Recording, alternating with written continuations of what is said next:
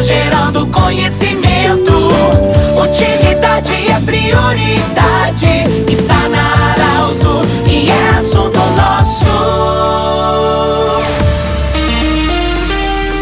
Muito boa tarde, ouvinte Saralto. Estamos iniciando o assunto nosso desta quinta-feira. Unimed, Vale do Taquari, Vale do Rio Pardo, Instituto Regional de Especialidades, anexo Hospital de Monte Alverne, com a especialidade da otorrinolaringologia, também da reumatologia, e ainda conosco o Cindy Lojas. Cindy Lojas lembra, compre no comércio local, valorize a economia do seu município. Bom, nós estamos iniciando hoje, a partir da tarde, né, o último final de semana de Oktoberfest.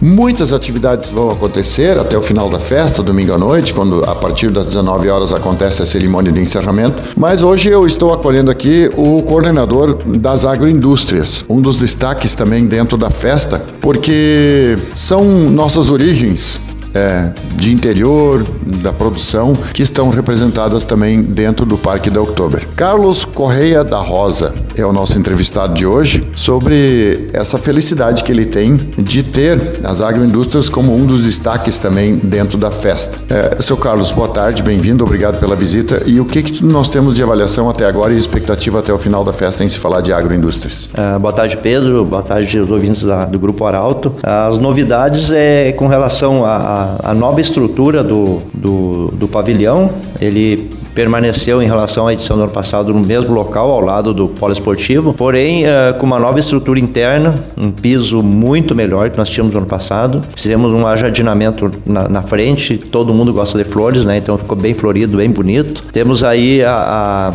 uma divisão melhor uh, do segmento das agroindústrias, né? O ano passado nós tínhamos 50 expositores, esse ano nós temos 40, mas não inviabilizou a qualidade da feira porque a gente dividiu melhor os segmentos, então o que é queijo, o que é embutidos, o que é melado, o que é farináceos, flores, uh, artesanato rural e sementes crioulas. Então, isso deu um outro aspecto para a feira e o resultado aí estão nas vendas, né, Pedro? Na, na primeira semana aí a, a, a, mídia já veiculou que em relação ao ano passado eles tiveram um incremento de 12% no volume de vendas, né? O ano passado, na primeira semana, venderam 80.208 e esse ano venderam 89.600 reais. E na segunda semana inclusive para nós da coordenação e a coordenação da Assembly da Oktoberfest, aí foi, foi novidade a, a o, o, número uh, apresentado de vendas, até porque uh, São Pedro contribuiu conosco, né? De, de, quinta até domingo praticamente não choveu, né? Quarta-feira choveu a cântaros, aquela, o encontro da maturidade ativa, o maior número de pessoas que entram no mesmo instante dentro do parque é na quarta-feira, porém a chuva atrapalhou bastante, não o evento, mas a, a circulação das pessoas dentro do parque, mas mesmo assim, na segunda semana, nós tivemos um incremento de 10% em relação ao ano passado. Ano passado eles venderam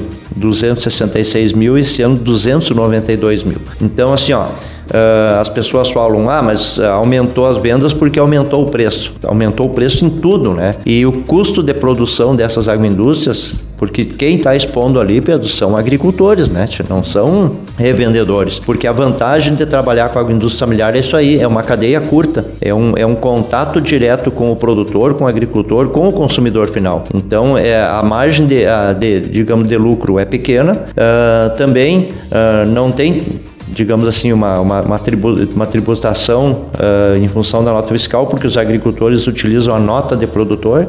Então, o preço não é um fator limitante. Seu Carlos, tem, tem várias questões a ser avaliadas. Primeiro, é o estímulo, é uma oportunidade para o agricultor vender seus produtos. A outra é a legalidade, a legalização dos produtos, eles são registrados, têm registros. E tem o controle da vigilância. Portanto, quem vende tem seu resultado, tem apresentando seu produto, mas quem compra também tem a certeza da qualidade. Tu falou dois pontos extremamente importantes, Pedro. A questão da legalidade, porque quem está expondo na Oktoberfest, na, na grandes feiras do Rio Grande do Sul, eles precisam participar de um programa estadual da agroindústria familiar, que é um, um programa executado pela Emater e coordenado pela Secretaria de Desenvolvimento Rural. Então ele precisa estar legalizado. As vigilâncias sanitárias dos seus municípios, porque nós temos agroindústria de 35 municípios do estado, Santa Cruz do Sul e mais 34. Então as vigilâncias sanitárias precisam emitir o alvará. Então assim, ó, consumidor e o ouvinte que está atento a esses produtos, eles vão consumir produtos de qualidade, né? Então isso aí é outro fator que também faz a diferença, né? E que não é concorrência com o produto industrializado, mas o que o, que o ouvinte comprar ali, ele vai sentir o sabor da colônia. Então é, é, é esse o fator que diferencia também no, o aumento do volume de vendas. Muito bem, nós conversamos com o senhor Carlos Correia da Rosa, ele que é o coordenador, faz parte da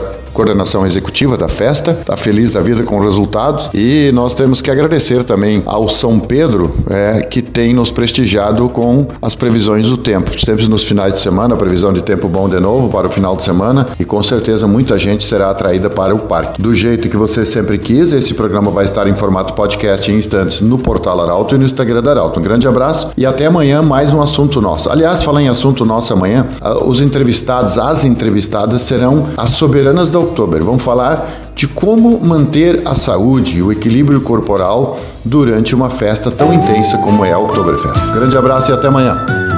De interesse da comunidade, informação gerando conhecimento, utilidade é prioridade.